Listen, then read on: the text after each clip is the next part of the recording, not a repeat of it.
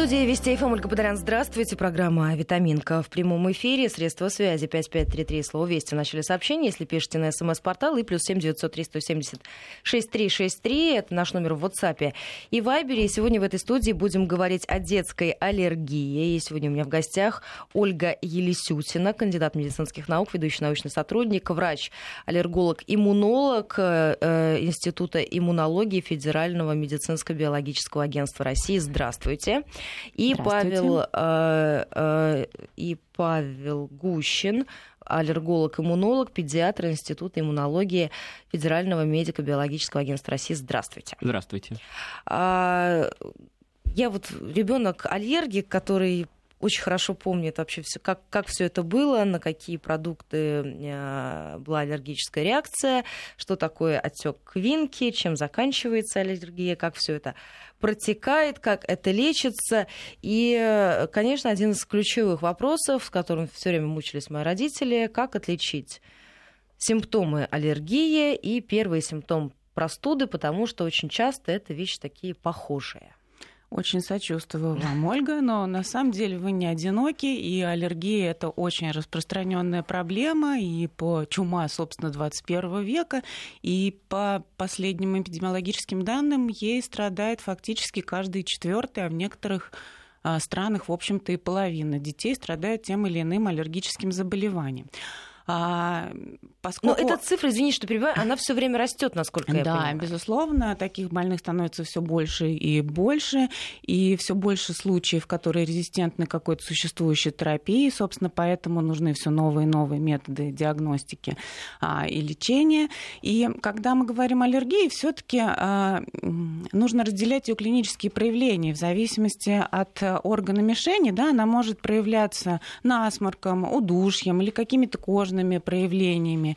И, собственно, какие-то э, симптомы, скажем, риноконъюнктивальные, э, чтобы их отличить от э, вирусных заболеваний, ну, есть определенный алгоритм. Например, а, вирусные заболевания часто сопровождаются лихорадкой, да, таким общим нарушением самочувствия. При аллергии, конечно, это тоже может быть, но это может быть не так выражено. А, в целом симптомы действительно могут быть очень схожи, и в таком случае, конечно, мамочке э, лучше обратиться к врачу-специалисту, педиатру, аллергологу хочу добавить, что аллергические проявления, в принципе, они не всегда легко установимы, они, в принципе, строятся на наблюдениях уже больше родителей, и по их рассказу уже врач выстраивает, в принципе, дальнейший диагностический уже алгоритм. Основные наблюдения, скажем так, аллергических проявлений у родителей, это смотреть, когда возникают эти симптомы, утром, днем, вечером, как проявляются. Если говорим об аллергическом рините, то, например, чаще всего обильная слизистая отделяемая, она возникает, если это на аллергия на домашнюю пыль, то это в домашних условиях, в пыльных помещениях. Если говорим о полиноле, полинозе, то есть реакция на пыльцу растений, то больше проявлений уже на улице или после прогулки. А скажите, а, с чем связано то, что количество страдающих от аллергии от года к году растет? Ну, на самом деле есть э, несколько теорий э, распространения аллергии. А, ну, наиболее такая распространенная теория, так называемая гигиеническая теория, которая была предложена в конце 80-х а, годов английским эпидемиологом а, Страчаном.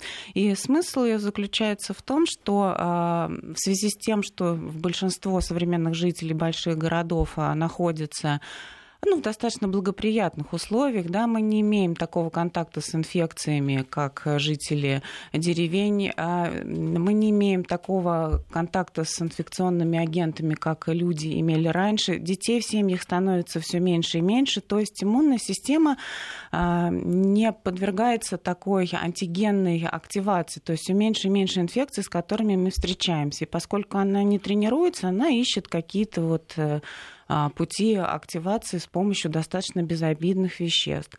Кроме того, есть теории, скажем, изменения питания, да, что наше питание очень сильно отличается от того, а, что ели наши родители. Наш рацион не так богат жирами. А, нет такого количества антиоксидантов, есть э, теории, связанные с дефицитом или наоборот избытком витамина D. Ну, в общем-то, вот эти вот все факторы окружающей среды и вот это вот эм, отсутствие такой интенсивной антигенной стимуляции считается, что именно с этим связан рост аллергических заболеваний. А мне, вы знаете, еще такой вопрос. А насколько сегодня легко выяснить, что является аллергеном? Не всегда это легко, а, но э, есть, скажем, классические ситуации, когда мы можем заподозрить аллерген на основании жалобы анамнеза пациентам. Ну, например, человек говорит, у меня каждую весну в апреле а, насморк и чешутся глаза. Врач-аллерголог сразу это сопоставляет с календарем пыления. Мы знаем, что в марте, в апреле, в мае начинают э, пылить э, деревья, такие как ольха, береза и лещина, или плесневые грибы. Мы можем это заподозрить и провести провести комплекс диагностических мероприятий, включая кожные тесты, обследование крови на специфические иммуноглобулины Е и так далее. Но если мы говорим, скажем, о диагностике пищевой аллергии, то тут все всегда не так просто. Тут э, нужны более сложные а, тесты. И самая большая проблема это диагностика лекарственной аллергии. До сих пор не разработаны стандартные схемы, и это на самом деле самая главная проблема современной аллергологии, диагностика именно лекарственной аллергии. А вот эти самые пробы, которые делают, насколько они действительно показывают всю картину? Потому что вот я помню из своего детства, mm. ну сколько там, я не знаю, лет это было назад, а, у меня вздувалось просто на все. То есть там на клеща, на пыль, на шерсть домашних животных. И вообще разобраться вот в этом вот объеме, было очень сложно. Ну, аллергические заболевания, в принципе, аллерголог сначала выстраивает на основании ваших жалоб и анамнеза и уже предлагает потом какой диагностический спектр этих аллергенов для диагностики. Либо это бытовая группа, либо эпидермальная, либо пыльцевая, либо частично пищевая. В принципе, бывает такое понятие, как латентная сенсибилизация, то есть мы по пробам или по крови выявляем какие-то реакции, но человек на них не реагирует. Будет, не будет в дальнейшем реагировать, это, в принципе, покажет только время. И на этом основании уже есть какие-то положительные реакции есть, врач уже состыковывает эти данные по уже клиническим проявлениям и вашему анамнезу. Еще раз назову наши эфирные координаты. 553320 плюс 7 903 176 363. Спрашивает Анастасия, есть ли какие-то действенные средства, которые позволят забыть об аллергии навсегда? А, самым главным способом лечения аллергии является аллерген-специфическая иммунотерапия. Этот э, способ заключается в том, что в, э, организм постепенно в возрастающих дозах вводят э, причинно значимый аллерген, и тем самым а, меняется иммунный ответ, и человек перестает реагировать на причинно значимый аллерген. Сложность заключается в том, что далеко не со всеми группами аллергенов возможна эта терапия. Это достаточно эффективно в отношении пыльцевых аллергенов, деревьев, э, злаковых трав, аллергенов клещей домашней пыли, а вот со всеми остальными аллергенами существует достаточно серьезная проблема и приходится довольствоваться и теми препаратами, которые есть, да? Да, медикаментозная а, терапия. Скажите, а вот эта терапия, как она проходит? Это какие-то инъекции, да? А, она э, на данный момент э, доступно несколько способов проведения этой терапии. Это могут быть инъекции, которые вводят э, подкожно, есть разные это схемы. Вот, вот сюда, да? Да, да, да, их вводят в плечо. А это, на самом деле, безболезненно. Ну, схема в среднем заключается в том, что делают инъекции раз в неделю. Есть ускоренные схемы, когда всю дозу аллергена вводят в течение двух недель в предсезонный период. Но также есть и сублингвальные аллергены. Это капли, которые можно капать под язык, или э, таблетки, которые человек на протяжении нескольких месяцев перед э, сезоном э, применяет, и тем самым он подходит к сезону подготовленным. А скажите, э, аллергия, аллергию можно перерасти? То есть вот с возрастом, когда ты от этого недуга избавляешься по тем или иным причинам? В принципе, их как словами перерасти не совсем корректно говорить. Можно, условно говоря, бывает либо период ремиссии длительный, например, как при бронхианастме, может быть, либо при атопическом дерматите. Либо, если нет контакта с аллергеном, то и фактически как элиминация, то и нет, в принципе, аллергических проявлений. Вот я просто помню очень хорошо, что мне было, наверное, лет 13-14 после очередного отека квинки. Мне как раз сделали вот эту вот терапию, да, вот все прокололи, и я забыла о том, что такое аллергия. Так и должно быть. И, собственно, это значит, что в вашем случае все сделали правильно. Но вы же не переросли, а вы получили адекватную вашей аллергии терапию. И, собственно, это подтверждает и доказывает эффективность этого способа лечения. Еще интересуется наш слушатель по поводу аллергии на домашних животных. Что здесь миф, а что реальность? А, это далеко не миф, и могу сказать, что по данным последних исследований, которые вот проводятся в Москве, самый а, частый аллерген, который вызывает проявление аллергии, это пыльца березы. А вот аллергены кошки это а, по частоте на втором месте этот аллерген находится. Это на самом деле куда более серьезная проблема, чем мы о ней думали. Миф. А это шерсть нет, или нет? Миф то, что аллергия на шерсть. Никаких гипоаллергенных кошек не бывает. Это, и да. аллергенами являются белки, которые Э, находятся в эпителии кошки, в слюне, в моче. И на самом деле их достаточно большое количество. И в этом заключается сложность разработки вакцины для аллерген-специфической иммунотерапии, потому что слишком много белков участвует в иммунном ответе. Но и этим нельзя пренебрегать, и нельзя думать, что можно завести какую-то гипоаллергенную кошку. Действительно, ну, это может быть какие-то производители или какие какие-то рекламные методы. Ну, это отговорки да, или да, еще что-то. Да, то есть, к сожалению, это очень серьезная проблема, и если вовремя этим не заняться, то это нередко приводит именно к бронхиальной астме. В этом весь риск. А аллергию на домашних животных вообще нельзя вылечить? А, ну, во-первых, домашние животные можно убрать. И на самом деле есть а, препараты для аллерген-специфической иммунотерапии. Они просто не зарегистрированы в России, но они применяются в Европе. А, они, может быть, не всегда так эффективны, как пыльцевые аллергены, но на самом деле они есть. Это вполне реальная вещь. И сейчас вот в ряде стран Европы разрабатываются именно вакцины на основе рекомбинантных белков. 553320 плюс 7 903 176 363. Еще один вопрос от слушателей. А в каком возрасте аллергия может быть самой опасной? Или какие-то есть такие критические стадии взросления ребенка, когда как раз с аллергией могут возникнуть серьезные проблемы? В принципе, есть статистические данные, как что при аллергии, например, детского возраста, в раннем возрасте преобладают пищевые аллергены, а в дальнейшем уже с возрастом ребенка он идет в детский сад, он контактирует уже больше с ингаляционными аллергенами респираторными, и тогда у него уже проявления могут быть на домашнюю пыль, клещи домашнюю пыль на шерсть животных и на пыльцу растений. Пищевые аллергены могут некоторые сохраняться на всю жизнь, но некоторые, как тут говорят, в кавычках перерасти, это чаще всего это белок коровьего молока, либо яйцо. Но в частности, это обычно это просто формирование еще ферментной системы ребенка, поэтому белок, он разрушается и не поступает уже в кровь. Поэтому ребенок может уже не реагировать в дальнейшем с возрастом на них. А скажите, в каком возрасте у нас чаще всего диагностируют у детей аллергию? Есть ли какая-то статистика на этот счет? Аллергия, в принципе, чаще всего атопический дерматит, он на первом году жизни диагностируется. В дальнейшем уже может быть э, как проявление атопического марша, это переход аллергический ринит, и, в принципе, с возрастом уже может быть и развитие бронхиальной астмы. А насколько легко сегодня лечится аллергический ринит?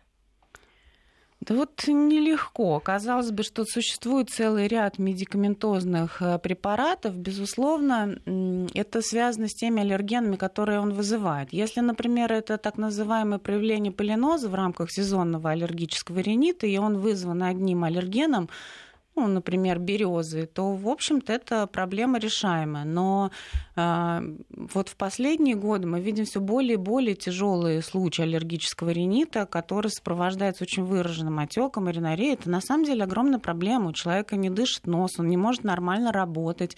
А существует целый ряд исследований, которые посвящены качеству жизни больных с аллергическим ринитом. Это дети, которые а, не могут нормально учиться, они все время спят, у них а, гипоксия. То есть это огромная социальная проблема. И действительно вовремя проведенная аллерген-специфическая иммунотерапия, правильно подобранные препараты, они приводят к успеху. Но здесь мы с вами возвращаемся к началу нашего разговора, потому что очень часто родители путают аллергический ринит с насморком. Да, да. И тут же ребенок э, оказывается на каплях вот этих самых сосудосуживающих, и от них отказаться потом на протяжении уже Очень всей жизни сложно. невозможно. Ну, это возможно. Существует тоже определенный алгоритм ведения таких пациентов. Это можно, но это действительно очень и очень э, сложно. И тут, ну, с родителями эта проблема происходит, ну, из-за того, что они не совсем осведомлены об этой проблеме. Ну, нос не дышит, и вот тебе, пожалуйста, капля. Ну, это недопустимо. Конечно, если нос не дышит больше там 3-5 дней, все, это уже предел использования э, сосудосуживающих препаратов. Это уже повод, чтобы бежать к врачу. Достаточно обратиться просто к педиатру, который уже дальше перенаправишь. Никакая вирусная инфекция не может продолжаться больше 5 дней. А, несколько вопросов от слушателей. Спрашивают у вас, можно ли беременным на ранних сроках принимать какие-либо средства от аллергии при обострении? А, да, это хороший вопрос. А, на самом деле, действительно, практически а, в большинстве инструкций препаратов указано, что их применение при беременности и лактации либо вообще запрещено, либо в тех случаях, когда предполагаемая польза для матери превышает риски плода. И ну а куда деваться? Если человек беременный, что ему? Прерывать беременность? Конечно, в таком случае нужно обратиться к врачу, и врач подберет безопасную и эффективную интенсивную терапию, это вполне возможно. И чаще всего местную терапию пробуют да. сначала. То есть у нос, глаза, в зависимости от симптомов. Из Санкт-Петербурга интересуется, насколько сильно методы лечения аллергии изменились за последние 5-10 лет. Да, на, самом деле э, изменились, безусловно. Появились более удобные препараты для проведения аллерген-специфической иммунотерапии. А, произошел огромный прорыв в диагностике, ведь у нас появилась молекулярная аллергодиагностика, когда мы вплоть до молекулы можем выяснить, э, какой аллерген вызывает симптомы, какие есть перекрестные реакции. Мы можем более точно подбирать диеты, мы можем а, более безопасно подбирать какую-то медикаментозную терапию, мы можем более четко определять показания к аллерген-специфической монотерапии. Ну и у нас э, появились моноклональные тела, такие как антимоноглобулин Е, препарат амализумаб. То есть это все есть, и это на самом деле развивается прямо у нас на глазах. Также используется, пробуют уже препарат, который один раз в день дают, чтобы для удобства человека утром или вечером. Это на протяжении какого времени? А это уже врач устанавливает в зависимости от клинических проявлений. Я могу сказать, что мы тоже сейчас, раз... А, наш институт совместно с Венским медицинским университетом разрабатывает сейчас вакцину для лечения аллергии к пыльце березы, и на доклинических э, испытаниях она себя очень хорошо зарекомендовала, и мы надеемся, что это тоже будет определенным прорывом ну, в ближайшие годы. Конечно, это будет все не быстро, но мы надеемся. Движение в эту сторону есть. Да. А скажите, еще такой момент, как, как правильно проводить лечение от аллергии сезонной? То есть уже заранее готовятся, да. либо после, либо во угу. время, потому что э, слушатели пишут, что у всех почему-то очень сильно разнятся схемы этого лечения и время, когда проводятся. А, ну, Есть мы... такая проблема, что неправильно выстроены эти самые графики лечения? За сколько начинать? А, на самом деле такой проблемы нет. Это как раз э, существует разработанная схема аллерген-специфической иммунотерапии. Их просто несколько. Есть классическая схема, когда на протяжении нескольких месяцев перед сезоном человек ее получает. А, есть э, ускоренная схема, когда э, в зависимости от того, как это удобно пациенту, мы выбираем две недели, и человек получает аллерген. Есть эти сублингвальные схемы, они очень четко прописаны, в какой период это нужно применять. А все эти гибкие графики связаны с тем, что лечение длительное, и периодически возникают какие-то противопоказания. Если это ребенок там, а, они часто болеют вирусными инфекциями, мы вынуждены останавливаться. У них есть какие-то сопутствующие заболевания, у них там выпадают зубы. То есть бесконечно происходят э, какие-то а, ситуации клинические, которые нужно решать. А так, в общем-то, схемы, они достаточно стандартные. И именно вот гибкость этих схем схем и обеспечивает ее эффективность. Все время нужно быть в контакте врачу и пациенту. Здесь есть еще такой вопрос от нашего слушателя по поводу того, как современные препараты влияют на сонливость и на психику человека. Вот это все уже удалось перейти, перешагнуть через это. Но есть все равно иногда в некоторых случаях используют те же вот антигистаминные препараты первого поколения, но в основном пользуются их немножко побольше действием. Это то, что они вызывают сонливость. Это обычно используется либо при атопическом дерматите, при выраженном зуде, когда мы пробуем делать, но нужно хоть человек немного поспать, чтобы он перестал ну, на самом деле, да, и нет. Все равно все для, для контроля э, симптомов аллергических заболеваний все равно предпочтительнее использовать препараты второго Это поколения, верно. которые не обладают седативным эффектом. А что касается седативного эффекта первого поколения, он не всегда правильно. Например, доказано, что некоторые препараты могут нарушать быструю фазу сна, и наоборот, сон становится некачественным. То есть это вопрос спорный. Они хороши там для купирования, э, есть парентеральные формы, чтобы быстро вот человеку помочь. А вот прием, скажем, таблетированных форм, ну, он бывает иногда обоснован, но все-таки какие-то исключительные случаи. Лучше принимать современные препараты. А в первом поколении уже под контролем врача использовать. Инна спрашивает, как лечить аллергию на солнце. А, ну, начнем с того, что аллергия на солнце вот в, таком понятии не бывает, потому что аллергия, безусловно, обусловлена контактом а, организма с аллергеном. Аллерген это какое-то вещество, или белок, или гаптен, там, то есть обязательно с чем-то должны рецепторы связаться. А солнце это не вещество, это физическое воздействие, так же, как и холод. А, ну, да, то есть это вот такие факторы, которые напрямую не могут вызывать аллергию. Но дело в том, что под воздействием этих факторов в организме могут а, вырабатываться а, как раз другие белки, и, собственно, они уже могут вызывать этот иммунный ответ. Как правило, аллергия на солнце – это всего лишь верхушка айсберга, она связана с какими-то другими проблемами, например, с выработкой аутоиммунных антител, ну, скажем, при аутоиммунном тиреоидите. То есть такой пациент в первую очередь должен быть обследован и должно быть э, выяснено, с чем, собственно, связана эта проблема.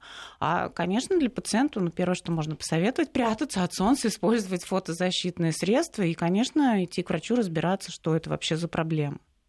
Еще один вопрос. Екатерина интересуется, еще раз напомню, наши эфирные координаты 553320 и плюс 7 903 170 6363 средства связи.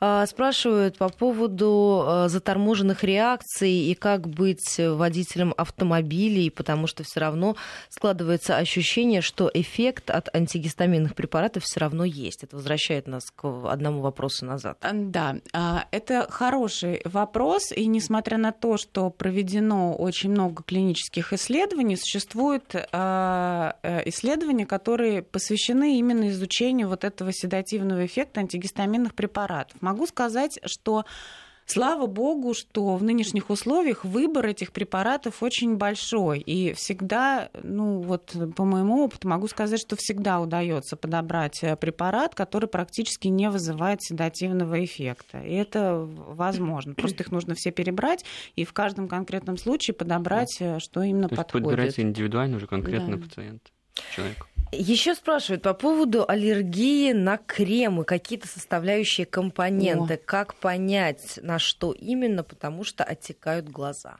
Да, это есть тоже такая, да, беда? есть такая проблема. Это называется аллергический контактный дерматит. Это особый тип аллергических реакций. Они протекают по замедленному типу. Они, стан... они бывают они накапливающие да, они да? бывают очевидно не сразу. Реакция может развиваться а, через 48 часов, через две недели и так далее. Человек не всегда может связать а, причинный фактор а, с клиническими ну, вот у меня так было, да. Я помню, что я отказалась вообще от всего, там от крема, от косметики, ну, остался ну, только лосьон. у вас много проблем. Да, да, да. Остался только лосьон. У меня, помню, очень хорошо, практически не открывались глаза. Мне надо было ехать на интервью Карлу Лагерфельду. Ну, это очень печально. Я была просто в солнцезащитных очках в этот момент, да. Но как-то очень быстро меня а, сняли все эти Да, снять это можно. Проблема в том, чтобы разобраться и подобрать что-то такое, чтобы вам подходило. И действительно, ряд консервантов, ряд э, веществ э, расти, растительного происхождения, животного происхождения, такие как лунолин, вазелин, а, какие-то красители, они все могут вызывать. И опять же, да, в Европе существуют определенные стандартизированные а, так называемые патч-системы, аппликационные тесты, с помощью которых мы это можем диагностировать. У нас в России они, к сожалению, сейчас не зарегистрированы. Одно время они были, но потом перестали их продвигать. И поэтому мы можем рекомендовать только классический аппликационный тест под наблюдением, под наблюдением врача-аллерголога. Если вы видели, вот в красках для волос пишут нанести на руку и оставить на 48 часов. Вот, это вот наш способ. Врач подбирает какие средства, и это, в общем-то, работает. И, в принципе, да, когда используется новый препарат, лучше сначала нанести на ограниченный участок кожи, а потом уже, если нет реакции, И главное подождать 48 да. часов. И только это после этого уже... подбирается да, терапия тоже. Да. Не сразу, не, иногда да. бывает, рассказывают, что наносит прямо на все тело, и потом реакцию дает. А ухудшение. А у нас просто 15 секунд, а угу. когда написано, что гипоаллергенно, всегда ли это так? Нет, конечно. Нет, это просто маркетинг. То есть тут все-таки проверять может быть, да. Все-таки нужно проверять. Ну что, новости середины часа, короткий перерыв, сразу после которого продолжим. Возвращаемся в программу 8.33 московское время. И сегодня в этой студии говорим о детской аллергии. Если у вас есть вопросы, 553320 и плюс 7903 176 363. Работают WhatsApp, Viber и наш смс-портал. А в гостях у меня сегодня кандидат медицинских наук, ведущий научный сотрудник, врач-аллерголог, иммунолог Института иммунологии Федерального медико-биологического агентства России Ольга Елисютина и Павел Гущин, врач-аллерголог, иммунолог, педиатр Института иммунологии Федерального медико-биологического агентства России. А, задавайте ваши вопросы, присоединяйтесь к нашему разговору. Вопросов от наших слушателей уже достаточно много и спрашивают в том числе и о том, чем может закончиться аллергия, если ее правильно не лечить. Это на самом деле могут быть очень тяжелые последствия. Это может развиваться неконтролируемая бронхиальная астма, а, вплоть до астматического статуса. И действительно, э, это случается даже в Москве именно из-за того, что родители вовремя не могут э, оценить тяжесть симптомов. Или, например, в тех случаях, когда родители пренебрегают уже а, какими-то очевидными вещами, советами. Да? Например, а, вот э, очень часто бывает, что детям сезонной аллергии все уже все выяснили, диагноз поставлен, мы даем рекомендации, как пережить сезон. И вот один из таких моментов – это соблюдение гипоаллергенной диеты. Мы строго-настрого запрещаем во время сезона употреблять продукты, которые могут вызывать перекрестные реакции. И сюда относятся достаточно безобидные с точки зрения многих мам вещи, такие как яблоки, например. Как же это так, ребенку там нельзя яблочки зеленые стороны поесть. И я с... каждый сезон это происходит. Мама дает ребенку яблоко, и если до этого симптомы контролировались, то развиваются ангиотеки, затруднение дыхания, скорая медицинская помощь, и это все абсолютно не миф.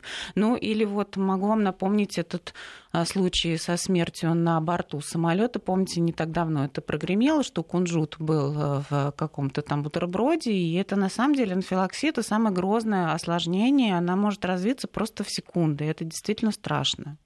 Еще слушатели интересуются, на какие продукты чаще всего возникают аллергические реакции? Есть какой-то топ, так сказать? Ну, если это говорим про детский возраст, то чаще это молоко, яйцо. Это и все зависит еще на самом деле от страны еще зависит. Потому что в те же Америке, например, больше преобладает арахис. У нас же это молоко, яйцо, соя, может там рыба. То есть зависит от того еще, конечно, еще зависит от традиции семьи а орехи, мед, вот я смотрю, слушатели практически свои списки составляют. А бывает Шоколад. истинная аллергическая реакция, а бывает еще как псевдоаллергическая реакция, например, на мед. То есть человек съел и, как говорят, обсыпался, покрылся вот высыпанием. То есть это не всегда именно чистая аллергия, просто надо дозировать иногда продукт.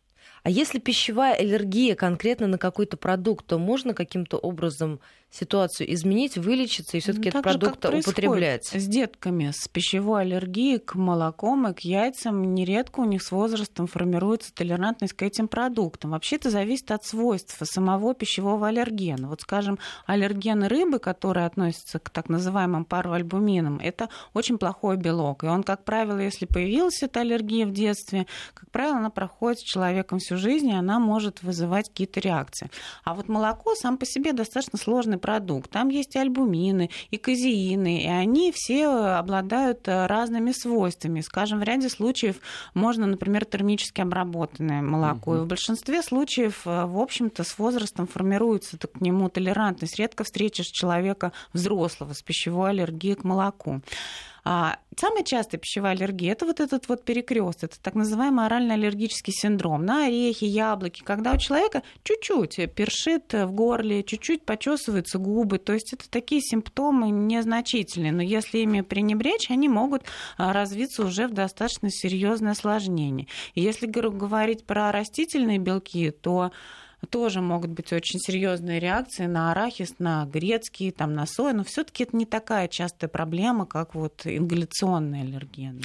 Еще спрашивают, а почему именно береза стала настолько серьезным наказанием для аллергиков? Да вот это нам да. тоже на самом деле Хотя очень... в этом году больше ольха даже а, преобладает. Береза просто еще не началась, да. и она обязательно начнется, и всем нам, наверное, мы все это почувствуем. Действительно, в этом году очень рано начала пылить ольха.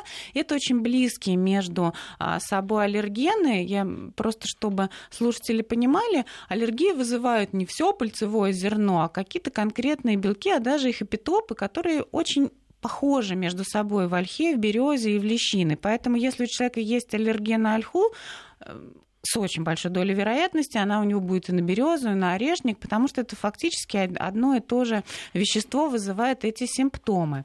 А проблема березы это не только у нас, это проблема вообще жителей Северной Европы, Центральной Европы. Это так называемый северный тип э, сенсибилизации, а, потому что, с одной стороны, это пыльца, э, у нее прямо вот, а, чтобы аллерген вызывал аллергию, у него должны быть определенные свойства, определенная а, величина, определенная конструкция. То есть этот белок должен отвечать определенным условиям. Ну, собственно, это и происходит с березой. А вот, скажем, у наших э, эм, детей из южных регионов России, у них совершенно другая проблема. Это амброзия. Они страдают этим совершенно ужасно, вот примерно так же, как мы от березы. Действительно, у них очень большое количество случаев там и астмы, и ринита, которые вызываются от амброзии. Ух, очень много вопросов от наших слушателей. Давайте тогда пойдем по списку. Возможно ли профилактика для здоровых детей? Именно про аллергии? Да. Ну как, в принципе, это на самом деле не бояться, в принципе, той же частоты, которая иногда состоит. То есть, в принципе, это сначала, и либо это гипоаллергенная обстановка, но, в принципе, она как профилактика не совсем хороша. То есть, в принципе, пускай ребенок и с животными общается, и скажем так, в песочнице возится, но именно когда нет еще аллергических состояний каких-то. Но вот на данный момент, да, к сожалению, очень противоречивые да. мнения, и нет каких-то исследований, которые бы доказывали ту или обратную теорию. То есть есть два таких противостояния. Есть сторонники того, что нужно ребенка а, как можно быстрее и как э, погрузить в среду, которая была бы насыщена максимальным количеством антигенов. Там, чтобы были кошки, собаки, растения, доме, да. дети, чтобы они максимально-максимально контактировали, их иммунная система тренировалась. И есть наоборот, другая теория, что нужно держать э, детей а, в таких гипоаллергенных условиях. А на самом деле а, достаточных доказательств, подтверждающих ту или иную гипотезу, не существует. Но одно можно сказать, что если уже есть симптомы аллергии у ребенка, астма, а, ринит, там, э, выраженная реакция на кошек, уже нет смысла его помещать в эту среду. Такого ребенка нужно держать в гипоаллергенных Он уже больше, условиях. больше будет давать реакцию да. на кошку. Расскажите про аллергию на глютен. А... Но есть как понятие целиакия, но это не совсем аллергия, это как уже больше желудочно-кишечное заболевание. А вот именно истинная аллергия а, на глютен... Истинная очень, аллергия да. на глютен не столь Слушай. частое э, и страшное состояние, о котором сейчас э, так говорят. Это скорее такая модная тема. Это встречается, но это... Не достаточно... так широко распространено, не, не так широко распространено, как этим пользуются производители так называемых гипоаллергенных и безглютеновых, безглютеновых да. продуктов. И эта проблема достаточно серьезная. Она сопровождается и кожными проявлениями, и расстройствами желудочно-кишечного тракта, как-то, но опять же повторю, что это не столь повсеместно распространено, как об этом говорят. Это можно диагностировать, для этого тоже нужно обратиться к специалисту, но выявляется это крайне редко. Может ли аллергическая реакция передаваться по наследству? В принципе, генетическая предрасположенность есть. А уж какая именно будет аллергическая реакция и разовьется ли она когда-нибудь в дальнейшем, это только, ну, скажем так, время покажет. Есть, э, в принципе, риск, если у родителей у одного в семье это где-то 50%, есть риск, что у ребенка будет аллергическое заболевание. Если оба родителя страдают аллергическими заболеваниями, то где-то риск 80% составляет. Еще вопрос. Не буду называть препараты. Не обижайтесь, уважаемые радиослушатели. А, не рекламу делать, не антирекламу не хотелось бы. Но вопрос все равно прочитаю. Ребенок аллерген на цветение березы ольхи. Принимает препарат. Сейчас остался только поддерживающий курс. Капли раз в неделю. Нужно ли продолжать или уже начался сезон? А если речь идет об аллерген, то есть я насколько поняла, что ребенок перед сезоном принимал какие-то капли, то есть речь идет об одном препарате для аллерген-специфической иммунотерапии. Курс лечения предсезонно-сезонный, и это прописано в инструкции. И в сезон нужно продолжать принимать этот препарат, если это речь идет именно об аллергене. Если это симптоматическая терапия, то это решается в зависимости от симптомов. В сезон продолжать нужно. Еще интересуется иммунитет и развитие аллергии. Насколько здесь прямая связь? Ну, можно сказать, что аллергия, в принципе, это как своеобразный ответ, своеобразная форма иммунного ответа, которая вот в дальнейшем эволюционировала со временем. В принципе, э, это одна часть иммунного ответа. То есть, но иная немножко форма. Да, просто Нам сама по себе эта формулировка, аллергена, она да. не очень корректна. Да. И еще слушатели спрашивают по поводу того, как еще поддержать иммунитет для того, чтобы не развивалась аллергия. Есть ли какие-то средства, методы? Ну, вообще, это как учитывая, что это часть ответа, в принципе, нет именно метод как профилактика, ну, это общие слова, скажем так. И э, иммунитет и аллергия немножко некорректно тоже так связывать, что и повышать или как-то поддерживать его. Потому что иммунная система, она либо есть, либо ее нет. И, в принципе, также аллергические реакции. Смотреть, общие, будут они в дальнейшем развиваться или нет. В развитии аллергии имеет э, достаточно большое значение состояние так называемых э, барьеров, эпидермального да. барьера, слизистых. И это то, с чем, в принципе, человек может работать. Обычное закаливание, тренировка кровообращения, чистая слизистая. А минимизировать в случае это всяких различных антибактериальных мыл, антисептиков, потому что тоже подвергает и разрушает фактически барьерные ткани. Еще интересуется, аллергия на пыль это миф, спрашивает наш Нет, слушатель. Аллергия на пыль это далеко не миф, она не так широко распространена, и сами аллергены клещей домашней пыли, они не столь агрессивны, как пыльцевые аллергены, зато они присутствуют практически постоянно и повсеместно, и вот этот вот контакт с ними все время поддерживает на таком субклиническом уровне аллергическое воспаление. Человек к этому адаптируется, он может этого не замечать, у него, например, какое-нибудь легкое утреннее чихание, или там нужно утром а, просто высморкаться. Но это все симптомы вот этой вот круглогодичной аллергии. И это тоже может в каких-то неблагоприятных условиях, когда, например, а, воздействует какой-то дополнительный триггер, а, сразу приводить к тяжелым обострениям, вплоть до тоже развития бронхиальной астмы. И это действительно не миф, а тоже достаточно серьезная проблема. И еще один из бытовых аллергенов, роль которого тоже начали обсуждать в последнее Клещ. время. Клещ, домашней пыли это основной компонент, а еще тараканы. А, то есть их компоненты тоже могут э, поддерживать это воспаление. Плесневые грибы, которые живут в доме. Под обоями или в ванной, Под обоями да. или в ванной человек может это не видеть, а это очень грозный аллерген, а, который вызывает развитие тоже тяжелых форм бронхиальной астмы.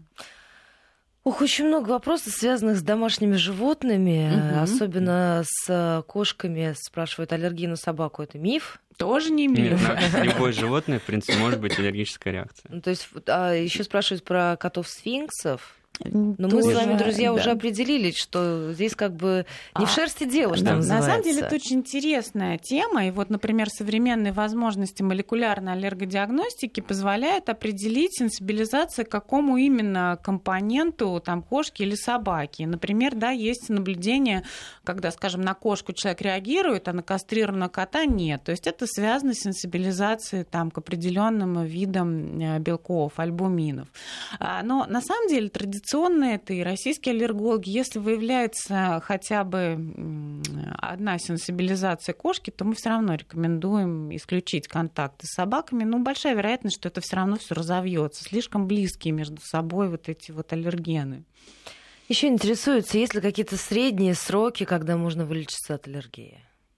Э, средний курс проведения аллерген-специфической иммунотерапии это три года. То есть каждый год нужно приводить, проводить этот предсезонный сезонный курс. Но эффект на самом деле он очевиден и заметен. Если все сделано правильно, набрана хорошая доза, ничего не случилось, а с детьми довольно часто что-то еще происходит, кроме аллергии, то, в общем-то, эффект он будет э, виден уже сразу. Ну, в среднем считается три года это вот минимум, который необходим для закрепления иммунного ответа. А, Еще интересуются наши слушатели, спрашивают по поводу аллергии на клубнику, как быстро она лечится, и почему на клубнику есть аллергия, на землянику нет аллергии. Но это не совсем может быть тоже как аллергия, может, как и псевдоаллергическая реакция. То есть иногда, может быть, на, словно говоря, ведро или там миску съел клубники, а одну клубнику пробует и ничего не будет. А эти реакции Тоже, да. связаны с так называемым феноменом гистаминолиберации, что вот это сама по себе клубника может вызывать выброс гистамина. Это может случиться абсолютно с любым человеком, и с аллергиком, и с неаллергиком. То есть если он ее съест больше, чем может переварить. То есть либо уменьшается количество, либо, условно говоря, не каждый день ест, там через день. Там, а насчет клубники и земляники, честно сказать, я впервые слышу, но, может быть, в таком количестве люди не едят землянику, чтобы вот вызвать этот выброс гистамина. Не знаю. Еще интересуется по поводу того, есть ли какая-то связь между спящими инфекциями вроде герпеса с аллергическими реакциями или связи никакой нет? А, и да, и нет. Только, наверное, она скорее обратно. Скажем, вот пациенты с атопическим дерматитом, они, наоборот, более часто подвержены атакам вот этой спящей герпесной вирусной инфекции. В данном случае она является скорее осложнением а, вот этого аллергического процесса. То есть они, наоборот, более подвержены более а, частым рецидивам. Так, чтобы это был вот обычный человек с герпес-вирусной инфекцией, это бы а, увеличивало частоту аллергии, то нет. То есть и это при... не может быть причиной. И также, в принципе, кто есть топический дерматит, они тяжелее переносят те же герпетические инфекции mm-hmm. и те же, например, ветряную оспу тяжелее протекает. А, но, скажем, вот, э, говоря о других вирусных инфекциях, а, доказана, например, роль риносинцитиальных вирусов, боковирусов в развитии бронхиальной астмы. Это, это правда. То есть, если э, ребенок переболевает какой-то вир, э, там, риносинцитиальным вирусом, да или просто вирусными инфекциями, то это может спровоцировать у них тяжелый приступ бронхиальной астмы. Нас интересуется, где можно прослушать все программы, хотя бы про аллергию на сайте радиовести.ру. Вы можете открыть э, архив э, в разделе программы, найти программу «Витаминка», и там все эфиры найти и прослушать. Интересуется Татьяна из Москвы. У сына выявлена аллергия на цветение, пыль, перо, подушки заменили, но в доме есть попугаи. Можно ли их держать? Ну, тоже можно провести пробы или сдать анализ крови на специфические иммуноглобулины Е. Это такой лояльный ответ, но вот, э, по моему мнению, лучше исключить этот контакт с попугаем. И это лишние риски. Зачем это нужно? Еще интересуется, э, скажите, если у ребенка 9 месяцев есть подозрение на аллергические кожные реакции, как здесь правильно проверить? А, нужно обратиться к специалисту. Э, э, это просто очень обтекаемый случай, и врач вот в каждом конкретном случае определяет показания к обследованию. Кому-то нужно а, проводить обследование на аллергию, а кому-то нет. Это очень зависит от клинических проявлений. То есть тут нужно сопоставить э, клинические проявления заболевания, анамнез, да, и наблюдать. В принципе, это маленький ребенок, и очень может быть, что ничего делать вообще не нужно, что ну, правильный уход за кожей, нужно разбираться. Ну что, и моя любимая часть, конечно, пришли люди, которые считают, что от аллергии можно избавиться при помощи нетрадиционных способов или домашних рецептов. Мы, мы только рады, если Скажите, вот при заложенности носа аллергической, перец чили, горчица, васаби, правда или нет? Ой, это очень интересный э, вопрос.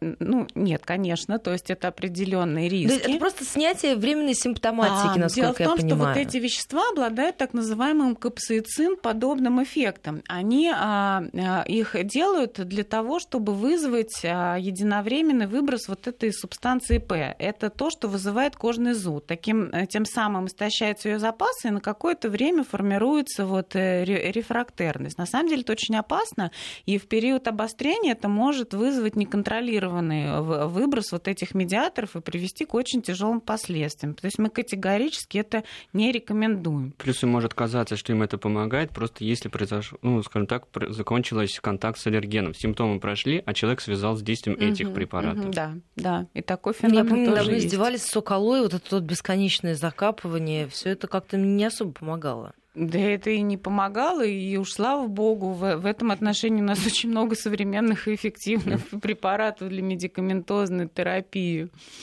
Спрашивают, э, как снимается аллергический конъюнктивит? Тоже есть целый ряд эффективных медикаментозных препаратов от антигистаминных для гормональных. Они все достаточно безопасны и эффективны, и, в общем-то, это вполне реально. Еще есть вопрос по поводу аллергических дерматитов. Помогает ли оливковое масло или яблочный уксус? Уф.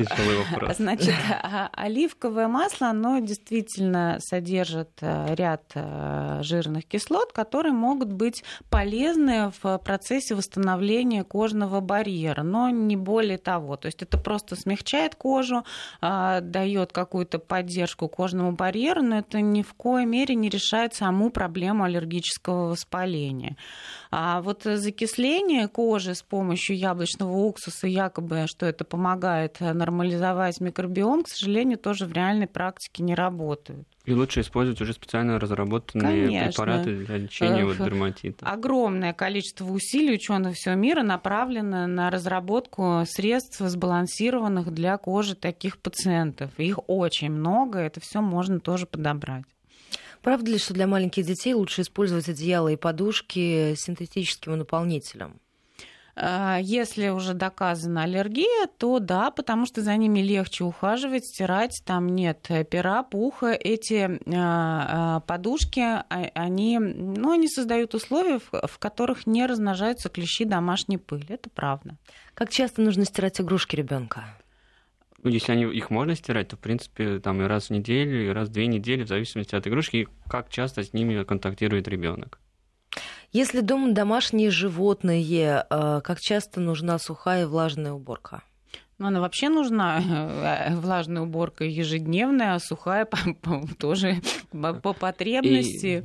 А есть, кстати говоря, специальные эти гипоаллергенные шампуни, которые уменьшают количество содержания э, вот этих белков на коже кошек. И вот в Европе это довольно распространенная практика, вот мыть этих животных этими специальными шампунями.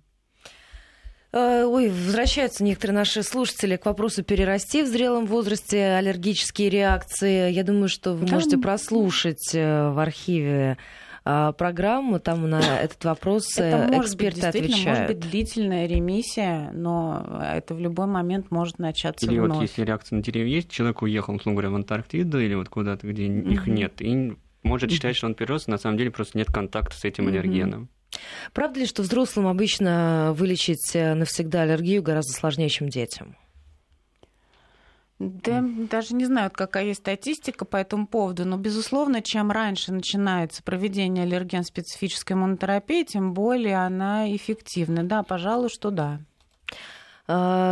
Так, у нас спрашивают по поводу различных масел и присыпок э, для детей. На что в составе обратить внимание, что наиболее аллергенно для ребенка?